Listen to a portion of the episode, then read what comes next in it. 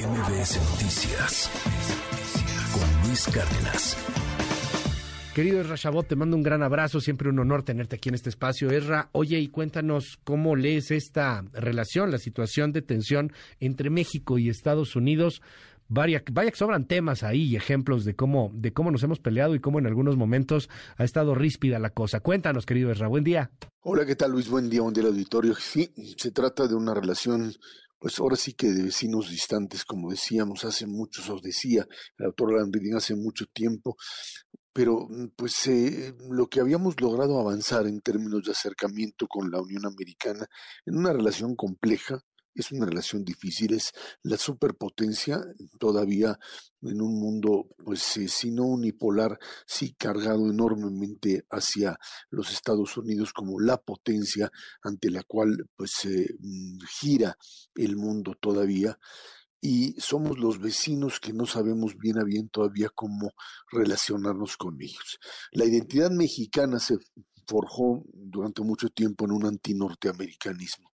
La historia de la invasión, de las invasiones norteamericanas a México, hizo de la identidad mexicana una idea de que estamos ante una situación muy clara de confrontación con lo norteamericano. Los yanquis, los gringos, los invasores, etcétera, son la negación de la mexicanidad y por lo tanto los adversarios, los enemigos y al mismo tiempo los admirados, al mismo tiempo los rescatadores, al mismo tiempo aquellos que finalmente le dan a millones de mexicanos la posibilidad de vivir del otro lado de la frontera y de este lado de la frontera también a través de las remesas que estos mexicanos envían la posibilidad de supervivencia e incluso ya en este sexenio pues prácticamente el primer ingreso que tiene el país en términos de divisas.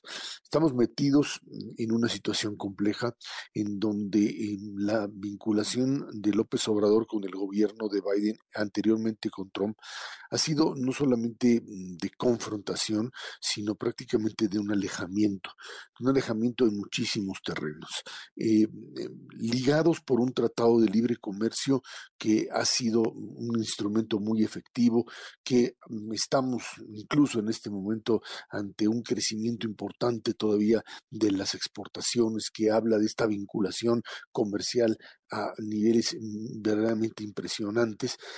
A pesar de esta vinculación comercial, a pesar de que estamos ahora sí que pegados, ahora sí que con cola loca, como diría alguien, y, e imposible separarse, de todas formas la necesidad de generar conflicto está. Una necesidad, parecería, política de este lado de la frontera y del otro también.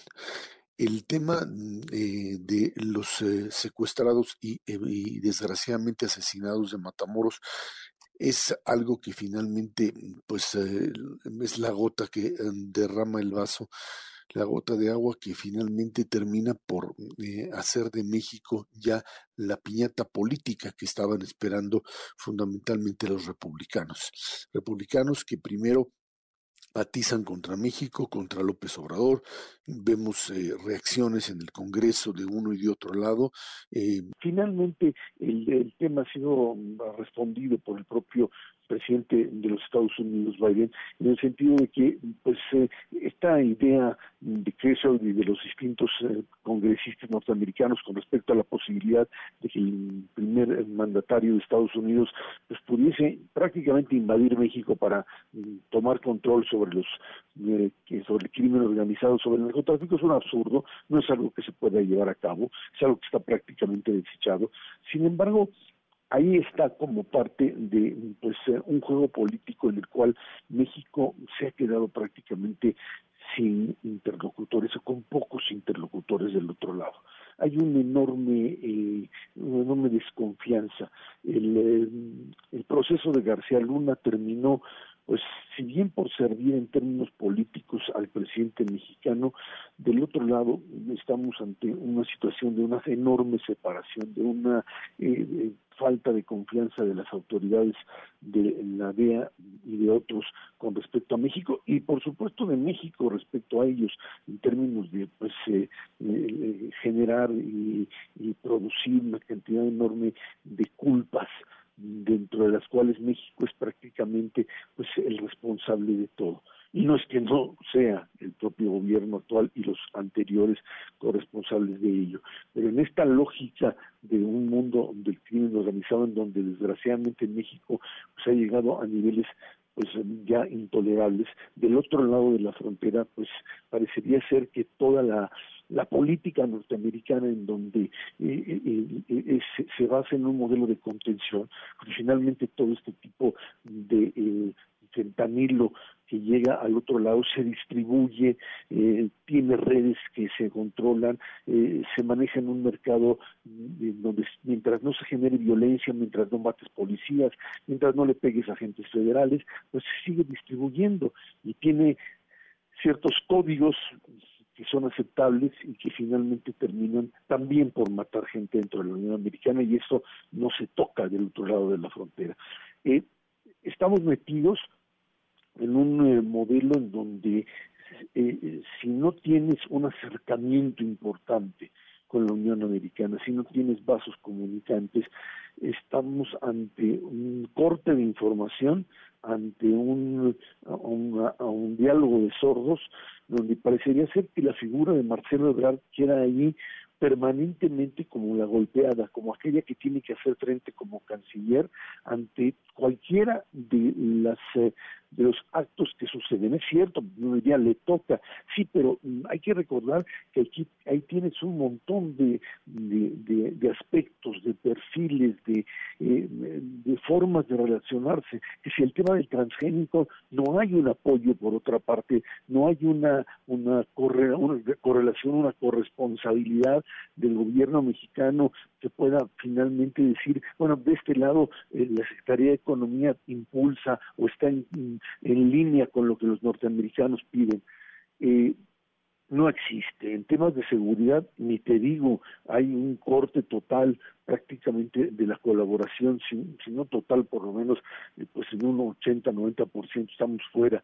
Eh, eh, el, el, hecho de que el, el, embajador de Estados Unidos en México, Ken Salazar, esté jugando a esta a este sistema de convertirse en el visitante cotidiano de Palacio Nacional que entra y sale como un mandadero que viene a, a pues traerle directamente al presidente las quejas o los requerimientos de Washington de esta manera, también rompe con lo que podríamos llamar una forma diplomática y una forma de vincularse. Imaginemos lo que sucedería allá en Washington, donde pues un embajador mexicano está estaría pues entrando pues todos los días a ver a Biden para platicarle, o si no todos los días, muy, eh, muchas jornadas haciendo esto.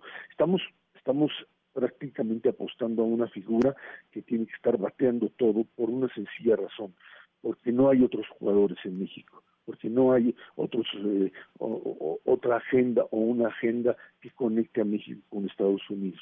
Esto nos va a convertir en una, o ya nos convirtió, no solo en una piñata electoral, sino en algo que va a generar presiones enormes ante las cuales Biden tendrá que responder y ante la cual México tiene pocas posibilidades. Seguir acusando a Estados Unidos de ser el enemigo no es precisamente, Luis, la mejor opción para un país como México.